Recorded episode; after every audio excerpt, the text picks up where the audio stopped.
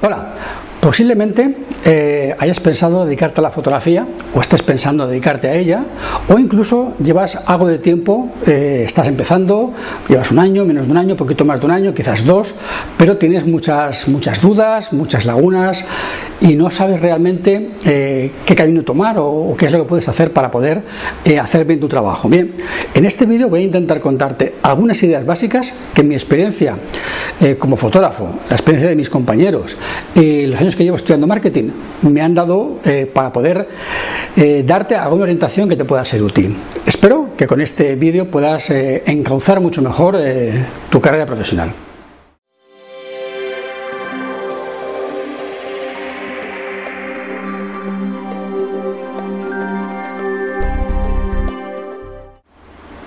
Bien, em, si quieres dedicarte a la fotografía de modo profesional, hay una primera cosa que para mí es fundamental y es tener pasión.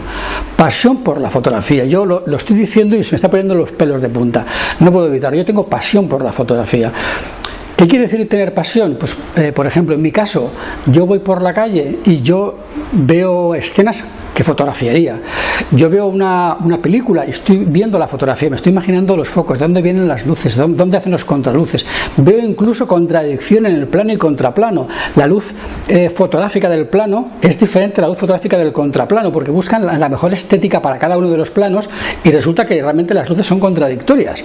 Y es muy divertido ver cómo los directores de cine eh, fotografían cada escena, luego te hacen el montaje, te parece que es todo continuo, pero si miras de verdad la luz, te das cuenta de que la luz del plano no es la misma luz que la del contraplano, es absolutamente imposible.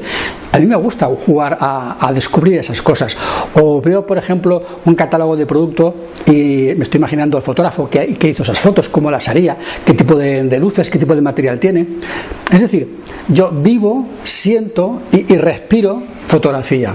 Tengo pasión por la fotografía. Yo dejé una carrera en la universidad con eh, magníficas notas, yo dejé un trabajo bien remunerado, eh, lo dejé todo por montar un estudio de fotografía, eh, a la aventura, sin más.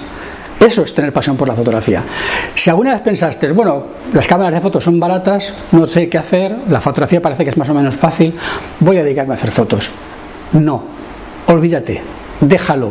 No puedes dedicarte a la fotografía si no tienes pasión por la fotografía. Bueno, poder puedes, pero no debes. No debes. O sea, tú puedes tener una papelería, puedes tener una tienda de ropa, puedes tener un montón de, de, de, de actividades comerciales. Pero la fotografía, pues como la peluquería o la belleza, la estética, el dibujo, la pintura, la escultura, eh, requieren pasión. O sea, esta es una actividad que requiere pasión. Si no tienes pasión, olvídate, no hagas fotografía, haz otra cosa, porque vas a estropear el mercado y te vas a estropear tú, vas a quemarte, no vas a hacer bien las cosas, entrarás en guerra de precios, entrarás en una dinámica en la cual todos salimos perdiendo. El primero tú, pero los demás también. Por lo tanto, punto número uno, fundamental, pasión. O tienes pasión o no hay nada que hacer. Yo puedo no hacer más fotografías de aquí a que me muera, pero nunca dejaré de ser fotógrafo, porque es algo que llevo en las venas. Si tú te reconoces con esto que estoy diciendo, tú puedes ser fotógrafo. Aunque vendas fotos, aunque no vendas fotos, aunque no hagas fotos, aunque no vivas de la fotografía, pero tienes que llevarla en la sangre. Entonces eres fotógrafo. Bien, esto en cuanto a, lo que supone el motor, el motor de tu, de tu, de tu, de tu ímpetu, de tu, de tu, de tu, de tu, de tu vida, ¿no? El motor de tu vida debe estar en, en que la fotografía es algo que, que, es como una droga. Pero luego tenemos otra parte, que es las cualidades. Eh, las cualidades pueden ser innatas, hay quien tiene cualidades innatas para dedicarse a la fotografía porque, porque todo lo que dispara así a lo loco ya le sale bien, y hay quien, por más que lo intenta, por más que lo intenta, por más que estudia, va a cursos y tal, no consigue hacer buenas fotografías. A mí me ha pasado, algunos fotógrafos que me han dicho, oye Vicente, mi web no vende, yo no vendo, no, no me va bien la faena, mira, ve a ver qué me puedes decir, y veo su trabajo, y su trabajo realmente es una verdadera basura. Claro, ¿Cómo le voy a decir? Ya es que tú no vendes fotos porque tú realmente es que eres muy malo. O sea, no se lo puedo decir, la verdad es que no, tengo cuerpo para decirlo, no, no, tengo valor. Soy, lo reconozco, soy cobarde. No tengo valor para decirle, mira, tú dedícate a otra cosa. Pero tú tienes que saber que eso puede pasarte. O sea, el que tengas pasión por la fotografía no implica que tengas cualidades para la fotografía. Tengo pasión por la Fórmula 1, pero nunca he podido ser piloto de Fórmula 1 porque no tengo cualidades. Me encanta la música, yo me vuelvo loco con la música, me gusta todo tipo de música, eh, me encanta el jazz, la ópera, cualquier tipo de música, el rock, el pop, pero mi oído es un cero en la música. Yo soy incapaz de tocar dos notas o de cantar, por ejemplo. Eh, yo que veo, tengo una hija que está en el conservatorio, que toca el trombón, que hace canto lírico. Yo la envidio. O sea, realmente, eh, si en algún momento dijéramos que se repartieron las cualidades, en mi casilla de cualidades de música no dejaron nada. Yo y la música estamos peleados. Pero eso no quiere decir que tenga pasión por escucharla. Pero sí queda ahí. No podría dedicarme a la música como profesión. Esto te puede pasar también a ti en la fotografía. Podrías tener una enorme pasión por la fotografía, pero cada foto que haces es un pedazo de engendro que no vale para vender. Bueno, pues podrás ser un fotógrafo aficionado, podrás tener mucha afición, podrás tener mucha, mucha pasión por ver, leer fotografía, pero no puedes dedicarte a ella. Debes de ser capaz de ser lo suficientemente honrado contigo mismo y decir, yo amo la fotografía, pero yo no valgo para la fotografía. Ese es el segundo paso. Sin pasión no puedes hacerla, pero sin cualidades tampoco. Por lo tanto, la pasión sola no vale. Hace falta tener cualidades. Algunas cualidades se pueden aprender, pero otras cualidades las tienes que tener dentro. Si tú no eres capaz de ver que estás cortando los pies a la gente cada vez que haces una fotografía de cuerpo entero y siempre cortas los pies y siempre te pasa lo mismo y siempre lo haces mal, a lo mejor es que tu problema es que tú no sabes hacer fotos y que no puedes aprender, que estás que está fuera de tus capacidades. No, pues si está fuera de tus capacidades, abandona la fotografía, no te empeñes. No te empeñes porque no lo conseguirás. Por lo tanto, para mí los dos pilares gordos sobre los que se eh, basa cualquier fotógrafo son su pasión y sus cualidades. Sin eso no puedes empezar ni a plantearte dedicarte a la fotografía como una actividad. ¿Vale? Bien, eh, pero no basta solamente con eso. Hace falta alguna cosita más. Voy a mirar mi chuleta. Vale, ya mira mi chuleta. Eh, luego tenemos lo siguiente. Tus fotografías las vas a hacer con, evidentemente, una herramienta una cámara de fotos, iluminación, flash, trípode, lo que sea. Bien, eh, hay una especie, digamos, de mito, y quiero aquí desmontar un mito, y es que tú no haces buenas fotos porque no tienes el buen equipo que tiene tu competencia o tu gran maestro. Eso es un gravísimo error. Tú no puedes consentir ni permitir que eh, el que tú no tengas el equipo que tú crees que debes de tener te diga, Ay, pues no, me espero a que tener dinero para comprarme el equipo y entonces ya haré buenas fotos. No, perdona. Tú has de ser capaz de hacer buenas fotos con lo que tienes. Ahí demuestras que eres fotógrafo, ahí demuestras que eres profesional. Ser fotógrafo profesional significa conocer la profesión, conocer con qué elementos puedes jugar para hacer qué cosas de qué manera. Eh, pensar que porque has ido a ver el taller de un maestro que tiene una cámara tal, con un objetivo tal, con un no sé qué, para hacer esa fotografía, o tienes ese equipo o no puedes hacer esa foto, eso demuestra que no eres fotógrafo. Simplemente estás copiando lo que hacen otras personas, pero no tienes criterio propio ni conoces realmente los elementos técnicos de la fotografía. Olvídate del equipo. El equipo no te hace. Tú eres el fotógrafo, tú eres quien dispara la imagen y por lo tanto no debes de permitir que tu equipo te limite. Tú debes de ser justamente aquel que saque a tu equipo más partido del que, se, del que habría que esperar. Y por lo tanto, no te fijes tanto en si has ido al taller de fulano y ha hecho los retratos con un 85, 28. Bueno, pues a lo mejor tú no tienes un 85, tienes un 75, tienes un 95. ¿Qué más da? Búscale la manera de hacer unas fotografías que sean bonitas, que sean creativas, que sean interesantes. Y olvídate un poco del equipo. Sí es cierto que para cierto tipo de fotografía, sea arquitectura, publicidad, moda, retrato, va a haber, digamos, un equipo que sea más más adecuado, más idóneo. Pero las reglas están para romperlas y ser fotógrafo implica la creatividad suficiente como para hacer lo que no se espera de ti, hacer algo eh, inesperado, algo sorprendente. Y ahí es donde tienes que luchar tú a defender tu arte, tu capacidad, tus cualidades y no dejar que el equipo que tengas te limite. El equipo no te puede limitar nunca. Tú eres fotógrafo por encima de tu equipo. Y si no entiendes eso, pues a lo mejor no deberías de ser fotógrafo. ¿Eh? Te lo digo así, sinceramente. ¿Vale? Y voy a volver a consultar mi chuleta. Bien, eh, hay otro mito que me gustaría desmontar. ¿Vale? Es el mito de que si tú vas constantemente, habitualmente, a ver muchos talleres, eh, muchos cursos, muchos seminarios de grandísimos fotógrafos y maestros y les copias, acabarás siendo un magnífico fotógrafo y acabarás vendiendo mucho. Eso es mentira. Copiando a los grandes maestros, solo, solo conseguirás ser una copia de los grandes maestros y normalmente una copia mala. Mi experiencia personal, y no solo la mía, la de otros compañeros, es que cada vez que vas a un curso o un taller de un gran maestro, le coges una o dos ideas. ¿Por qué? Porque realmente él viene a explicarte una dinámica que él tiene establecida desde hace ya bastante tiempo. Y esa dinámica que lleva establecida desde hace bastante tiempo, posiblemente más de un año, que hace todos los días, le ha llevado a ese estatus de reconocimiento. Eh, tú en 3, 4, 5, 8 horas no puedes absorber todo lo que él te enseña y te explica, y te explica y te enseña unas poquitas cosas, no realmente todo lo que hace. Y si tú quisieras implementar todo eso que él te ha explicado, te tocaría dejar de ser quien eres para ser otra persona diferente, que es ser él. ¿Qué quiere decir? Que tú en el día a día vas a seguir haciendo lo que haces habitualmente e intentando incorporar algunas cosas. Al final incorporas tan pocas cosas que tu trabajo realmente cambia poco. Eh, normalmente cambia menos de lo que has invertido por ir a ese curso o ese taller. Es decir, tú has invertido a lo mejor 200 euros en el curso, más 150 o 200 en el hotel, transporte, no sé qué. Al final te has gastado casi 400 o 500 euros para poner dos o tres ideas en práctica que no te van a reportar en tu negocio ni un solo euro de beneficio. Entonces me pregunto, ¿para qué vas? Si no vas a ver beneficio.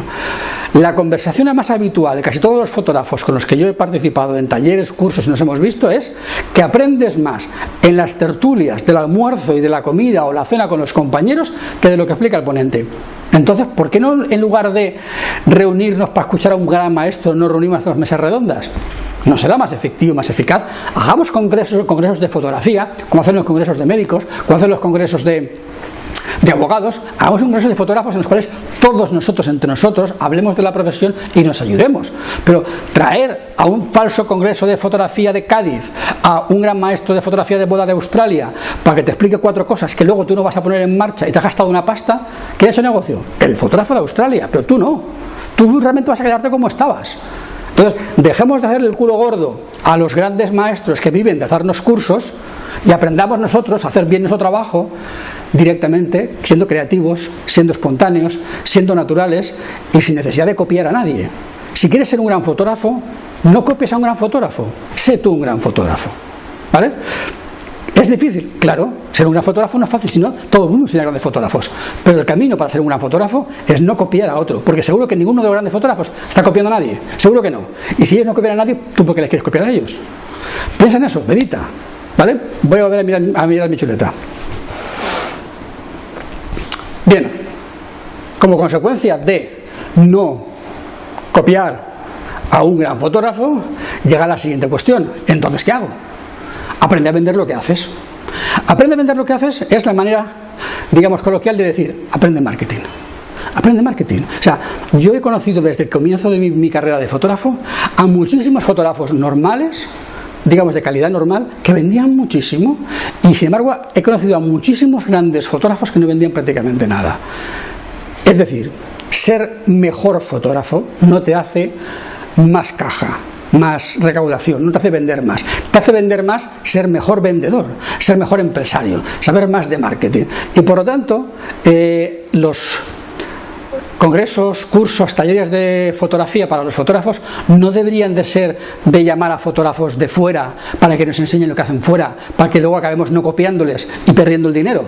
Tendría que ser cursos de cómo vender lo que hacemos, nuevas técnicas de venta, nuevas técnicas de promoción, nuevas técnicas de redes sociales, nuevas técnicas para crear la página web, nuevas técnicas de eh, portfolio, nuevas, o sea, nuevas técnicas de copywriting, todo aquello que nos ayude a vender mejor, a vendernos más, a crear más marca personal y a ser realmente ante nuestro público mejores fotógrafos o, o mejor vistos como fotógrafos. Pero dejemos de intentar creer que por copiarnos entre nosotros vamos a aprender más o a ser mejores fotógrafos. Así no haremos nunca nada. Y de hecho lo que haremos será perder el tiempo y perder el dinero. Vamos a cambiar el chip, vamos a aprender a vender nuestro trabajo y a dejar de intentar aprender a hacer mejor lo que aún no vendemos porque no conseguiremos nada. ¿vale? Entonces yo de aquí también hago un llamamiento a toda la gente que se dedica a organizar cursos, talleres, seminarios, charlas de fotografía, dejar de llamar a fotógrafos para que enseñen su trabajo llamar a gente de marketing. Eh, hay mucha gente de marketing muy buena, ojo, también hay mucho vendedor de humo, eh, hay mucho, vende patatas, ¿eh? también. Pero seguro que si aprendemos a vender mejor lo que hacemos, venderemos más. Porque nuestro cliente, aunque le pongas un 10% más de calidad, no la va a entender ni te la va a pagar. Entonces no le pongas un 10% más de calidad, vende un 10% mejor lo que haces y facturarás más. Trabajando la fotografía exactamente igual.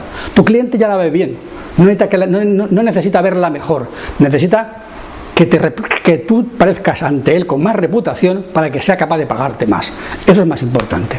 Bien, bueno, como consecuencia de dedicar algo de tema al marketing, lleva, digamos, los puntos que vienen a continuación, que son interesantes. Y uno de ellos, por ejemplo, es la especialización.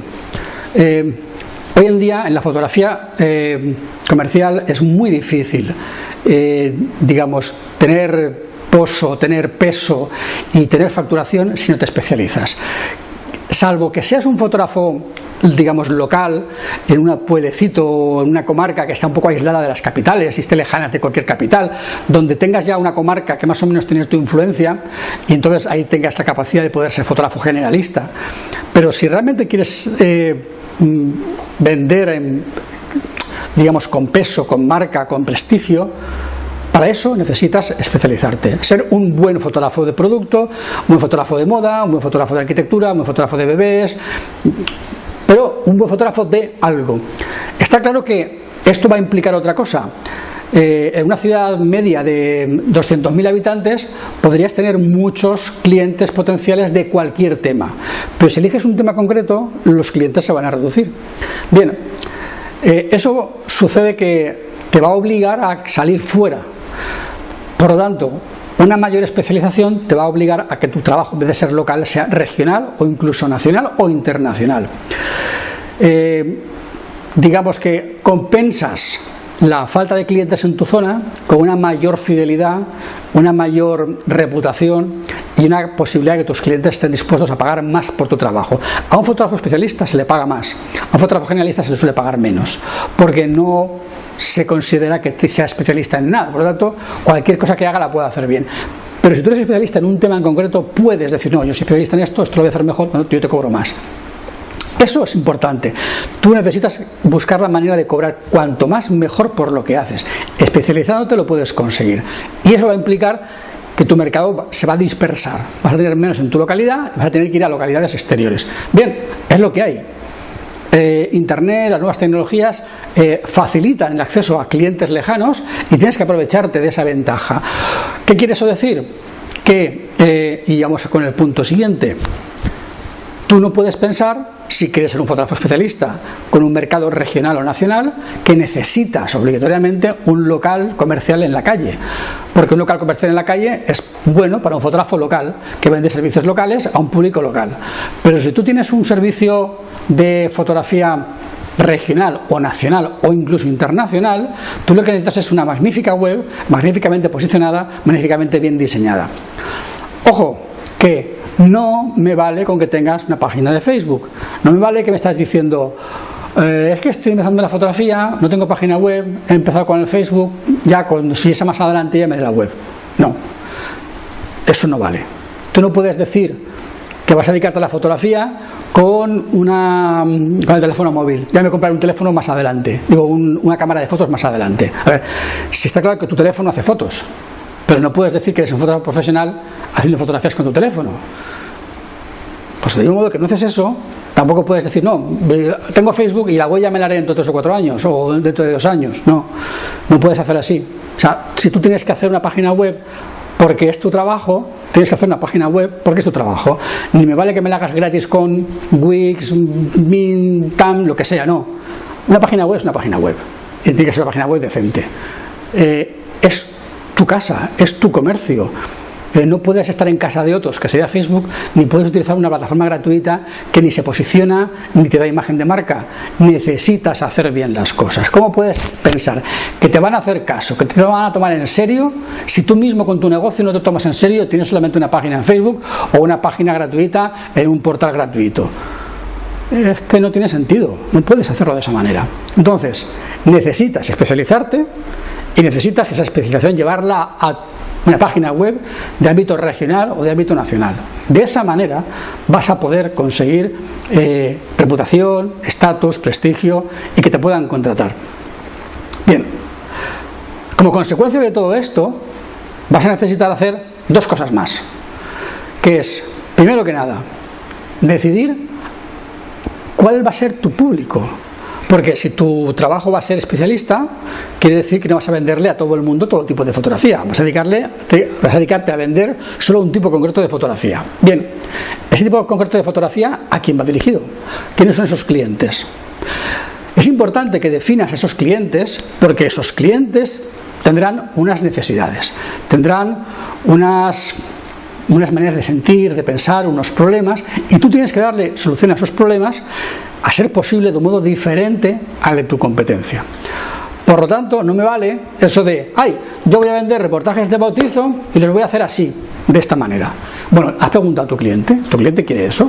Ah, no, es que es yo es que se me ha ocurrido venderlo de esta manera. Voy a entregar 300 fotos en aquí, en una, una allá. a ver, pero eso alguien te lo ve. Es que he visto que mi competencia hace, pero tu competencia es tu cliente. Dejemos de eh, mirar fuera y miremos adentro. Yo vendo un producto a un cliente, hablo con mi cliente, mi cliente me dice qué es lo que quiere y yo se lo entrego. Lo que no puedo hacer es inventarme productos, inventarme servicios por ciencia infusa o por lo que hace mi competencia. ¿vale? Eso me lleva también a otro punto y es, vamos a mirar, vamos a mirar bien con detenimiento qué coño entregamos. Perdóname por la expresión que me pongo de los nervios. A ver, yo ya he visto últimamente muchos fotógrafos que cuando hablan de lo que entregan en el, al reportaje de la boda, por ejemplo, que es lo que para mí es más llamativo, pues a lo mejor te dicen que entregan 1500 fotos. Y yo digo, ¿cómo puñetas entregas 1500 fotos? Estás loco. Es que ni 500. Hay una cosa que es muy, muy, muy, muy fácil de entender. Cuanto más fotografías entregas a tu cliente, menos valen tus fotos. Es así de sencillo. Si a un cliente le entregas tres fotografías, y te pagara por ellas mil euros por las tres, cada fotografía valdría mucho. Tendría mucho valor, porque cada fotografía valía 333 euros. Si tú con mil euros entregas 2.000 fotos, cada fotografía vale 50 céntimos de euro. Es decir, nada. El papel vale más que la foto. ¿Cómo puedes hacer eso? O sea, ¿tú no te das cuenta de que cuando más fotos entregas, más devalúas tu trabajo? Menos vale tu trabajo. Tu trabajo no puede valer céntimos. Cada foto no puede valer un céntimo, 10 céntimos. Cada fotografía tiene que valer 1, 2, 3, 4, 5, 10, 15, 20, 50 euros. No puedes hacer eso. el trabajo, tú tienes que vender un reportaje de boda por 2.400 euros y entregar 100 fotos. Eso sería justo, porque ahí cada fotografía tendría un valor. Pero si por 1.100 euros les entregas 1.500 fotos, ¿qué valen tus fotos? No valen nada. ¿Cómo te va a tener respeto? ¿Cómo, va, ¿Cómo va a pensar de ti que eres un artista o un creativo si entregas las fotografías por capazos? No tiene sentido, no tiene ningún sentido. Piensa bien, ¿cuántas fotos de verdad necesito para contar esta historia? No me pongas 17 fotografías idénticas del altar. No me pongas 17 fotografías. O sea, eh, vamos a resumir, vamos a hacer que las fotografías no compitan. ¿Cuándo ves a pareja de novios esas 1500 fotos? ¿Cuándo va a verlas? ¿Qué hace con ellas? ¿Van a papelar la casa? O sea, no tiene sentido. Haz que cada fotografía valga. ¿Cómo hago yo que valga? Porque le pongo a la novia un primer plano o dos. Tres. Pero no pongo 37 primeros planos, porque entonces los 37 no valen nada, compiten entre sí. Se pegan entre ellos por la, por, la preeminencia. Dale a la novia tres primeros planos magníficos y valdrán realmente algo. Dale a la novia 30 primeros planos parecidos y ninguno valdrá nada. Y tu trabajo no valdrá nada. Entonces yo quisiera por favor pediros a todos los fotógrafos, dejar de entregar las fotos al peso. Menos fotos valen más no entreguéis tantísimas fotos. Es un error. Lo que no puede ser es que, como mi competencia entrega mil fotos, yo mil trescientas. Como él entrega álbumes de, padres, yo álbumes de padres, de nietos y de bisnietos. Como él entrega dos pens, yo entrego 25 pens. Como él te entrega un CD, yo entrego 24 DVDs. Y como él, a, ver, ¿tu cliente te ha pedido eso? ¿Tú te imaginas, por ejemplo, ir a, ir a, la tienda a comprar una barra de pan y que el dueño de la tienda te diga, no, y te meto una docena de huevos y dos litros de leche y un kilo de azúcar, pero no te lo cobro, te lo pongo con la barra de pan? ¿Y para qué quiero eso? Si eso no te lo he pedido. pero no te lo cobro. Ya, pero lo estás teniendo de costes y tu negocio se va a hundir y me estás haciendo cambalaches para poder sobrevivir. Eso no es lógico. ¿Qué valor tiene eso, no tiene ningún valor. O sea, cuando yo me dedicaba a la fotografía de boda, y hace más de dos años que no hago bodas, por eso digo que me dedicaba, eh, yo recuerdo que muchas veces los niños me preguntaban que por qué no incluía en el precio del álbum, el precio del reportaje, los álbumes de padres o la maleta. Digo, porque es que realmente si tú no los quieres, no los tienes por qué pagar. No te los cuento en el precio. Tú los quieres, te los añado y te pongo, digo lo que valen. No los quieres, no te los pongo. Compra tú lo que tú quieras. Es más, yo recuerdo que a los novios les hacía una oferta. ¿Qué quieres? Un duplicado del álbum digital, del álbum maquetado, un, duplicado en pequeño, o en lugar de eso, 20 fotografías para tu madre y 20 fotografías para tu suegra en 15-20 montadas en un álbum. Y la mayoría me pedían los dos álbumcitos de 20, 15 por 20 con 20 fotos seleccionadas. ¿Por qué? Porque es lógico que la mamá de la novia quiera 20 fotografías de su familia y de los novios, y la mamá del, novio quiera 20 fotografías de su familia y de, y de los novios. Pero no quiere seguramente fotografías de invitados, de no sé qué, que a lo mejor los novios sí que quieren, pero a ellos no les sirve de nada y porque además en la reproducción pequeñita del álbum de los novios todas esas fotos se ven muy pequeñas. No tiene ningún sentido. Entonces, sé más creativo, no mires a la competencia y ponte en el lugar de tu cliente o pregúntale, ¿tú qué prefieres? ¿A ti qué te gustaría? ¿Qué te satisface? ¿Cuál es tu necesidad? ¿Qué necesita tu madre? ¿Cómo le podemos ayudar a tu madre que tenga el recuerdo de tu boda? Piensa en eso, o sea, no pienses en tus competencias, no pienses en lo que todo el mundo hace, sé disruptivo, haz cosas diferentes, sé original y sobre todo, entrega a tu cliente solamente lo que te pida, no empieces a añadir, añadir y añadir simplemente porque como todo el mundo añade, pues yo también añado. Eso es lo que decía hace dos semanas o tres semanas, entrar en la guerra de precios. No puedes hacer eso, no puedes entrar en la guerra de precios a base de no subo el precio, pero voy añadiéndole huevos a la cesta. Es como bajar el precio, es lo mismo. Entonces, no añadas más fotos, no añadas más cosas porque eso es bajar el precio. Y devaluar tu trabajo. Entonces, si quieres ser fotógrafo profesional, no devalúes tu trabajo desde el primer día, entregando demasiado, entregando demasiadas cosas. No entregues demasiado, pues si entregas demasiado tu trabajo no vale nada. Bien, esto me lleva a otra cuestión, y es a la cuestión de los costes y la cuestión del precio. Tú no puedes, y eso ya lo dije en el otro vídeo de pon los precios caros, no puedes esperar a ser conocido para subir el precio. Tu precio de tu trabajo es el que es. Desde el primer día. Tus costes son los de vivir los de producir tu, actividad y los de la amortización de tu equipo. Y muchas veces se nos olvida la amortización del equipo. Es decir, tú dentro de cinco años, pongamos que hoy te has comprado cámara nueva, ordenador nuevo, monitor nuevo, todo el sistema todo nuevo. Tú sabes seguro, segurísimo, que en unos 5, 6, 7 años ese monitor va a estar cascado, va a estar quemado, ese ordenador va a tener que cambiarlo, eh, la máquina de fotos seguramente va a haber salido un modelo nuevo que será mucho mejor y tendrás que cambiarla. Eh, menos la óptica, posiblemente todo lo demás tengas que cambiarlo.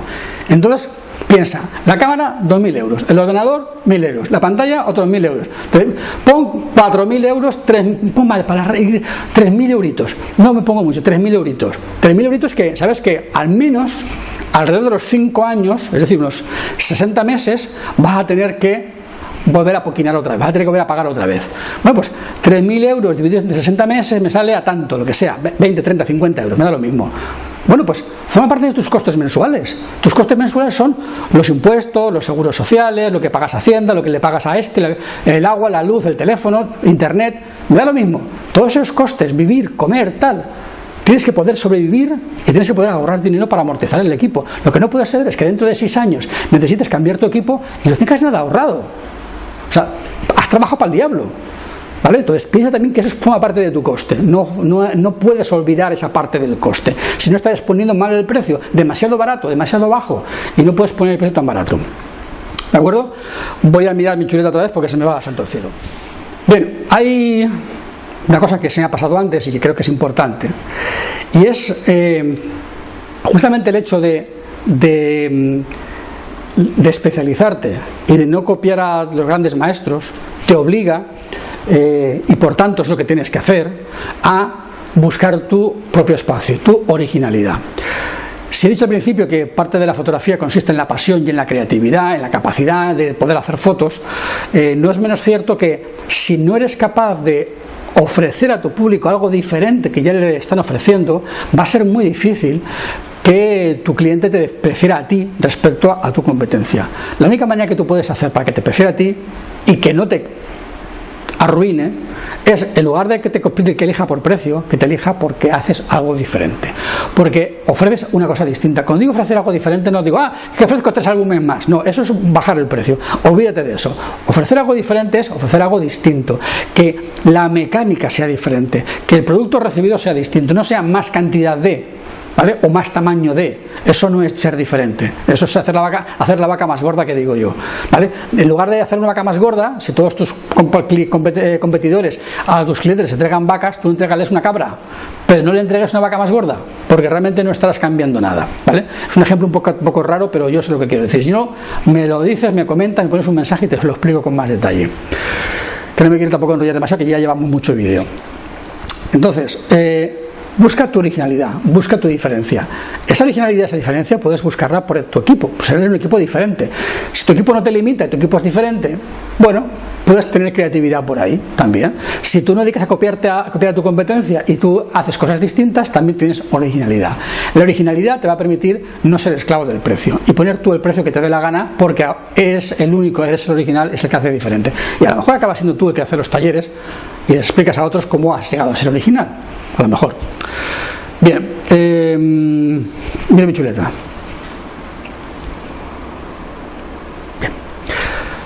Hay un elemento que tenemos que mirar también y que es importante. Es importante que tengas en cuenta que si estamos hablando de un negocio regional, un negocio nacional o internacional, eh, tienes que pensar que eh, vas a necesitar mucha visibilidad. Esa visibilidad es la que te va a permitir llegar a, todo ese público.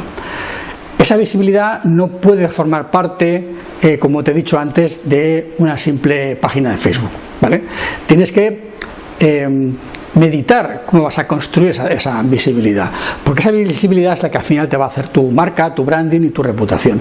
Y para ello vas a tener que jugar con tu página web, con redes sociales eh, y con diferentes eh, asociaciones o colaboraciones con profesionales de segmentos alrededor de tu trabajo que te van a ayudar a tener, digamos, eh, marca o, presencia. Piensa que eh, tú como profesional vas a valer tanto en cuanto quién te rodea, con quién colabores, quiénes sean tus socios y dónde estés ubicado. Es muy importante que esa visibilidad la medites bien y la trabajes bien, porque esto te va a permitir muchísima más reputación, muchísimo más branding y mucha más capacidad de tener contratos de clientes más importantes y de más dinero que el hecho de gastarte mucha pasta, eh, mucho dinero en anuncios en Google o en Facebook. Mm, Piensa que hay un refrán que dice, dime con quién vas y te diré quién eres. Pues eh, va un poco por ahí. Si te rodeas de gente potente, de gente grande, de gente importante, de los mejores colaboradores, eh, socios, partners, eh, tu reputación va a crecer. Y esa visibilidad es realmente una parte que se suele olvidar y que muy pocos fotógrafos trabajan. Y normalmente los que lo trabajan y lo trabajan bien suelen ser aquellos que realmente luego acaban teniendo más contratos, más reputación y más visibilidad. O sea que no es una casualidad. No es que la visibilidad les lleva a esos contratos o a, esos, o a esas asociaciones. Suele ser al contrario. El fotógrafo busca esa sinergia, busca esa colaboración y eso es lo que le produce después la visibilidad y la capacidad de poder contratar más. ¿vale? Entonces piensa en tu región, en tu zona geográfica, con quién te puedes asociar y quién te puede ayudar en esa visibilidad que vas a necesitar para poder realmente ser un fotógrafo de, ámbito regional o de ámbito nacional con, con fuerza. Y bueno, mira mi chuleta. Bien, eh, yo creo que con esto más o menos podríamos dar por terminado este vídeo polémico, denso, extraño, eh, lleno de críticas ácidas y de, ferocidad hacia lo que actualmente se está haciendo en la, fotografía, que para mí en general, en la mayor parte de los casos, está equivocado. Eh, si escuchas lo que, con atención lo que te propongo y meditas sobre ello, verás que mm, hay bastante de verdad. Y es la verdad de, mi vida, de mi trabajo y de mis compañeros eh, a los que yo conozco y con los que he convivido y he compartido muchos ratos de tertulia, en la comida, en el almuerzo, en la cena y conversaciones en foros y en Facebook es la experiencia, digamos, de la vida, la experiencia de, los, de, los, de los, que, los veteranos. Eh, tómala en consideración. Eh, y piensa que lo que normalmente eh, no ha funcionado, eh, no te va a funcionar. Y lo que sí que está funcionando, eso que te puede funcionar. Yo solo te pido que medites sobre esto, que le des una vuelta, lo reposes con calma. Espero por favor tus comentarios aquí abajo, en, en la parte de comentarios, porque me importa mucho tu, tu opinión sobre este vídeo polémico eh, en el cual me he mojado hasta el fondo y he opinado hasta el fondo sin, sin miedo. Y, y, si tienes algo que decir que no, de, mi, de, este vídeo que no te ha gustado lo encajaré con total deportividad porque, porque evidentemente no tengo por qué tener razón. Solamente te, te digo las cosas como las veo y como las siento. Bien eh, si te ha gustado el vídeo ya sabes eh, dale un me gusta un, pulgares arriba comenta, compártelo eh, suscríbete al canal por favor para poder ver los otros vídeos y, suscríbete también al, blog para poder recibir los siguientes artículos. Yo intentaré cada semana traer otro vídeo como este, también polémico, también interesante y que te pueda servir para, para crecer, para pensar, para removerte las entrañas y para poder seguir en esta pasión que es la fotografía y que a mí no me deja a veces ni, ni dormir. Nos vemos en el siguiente vídeo.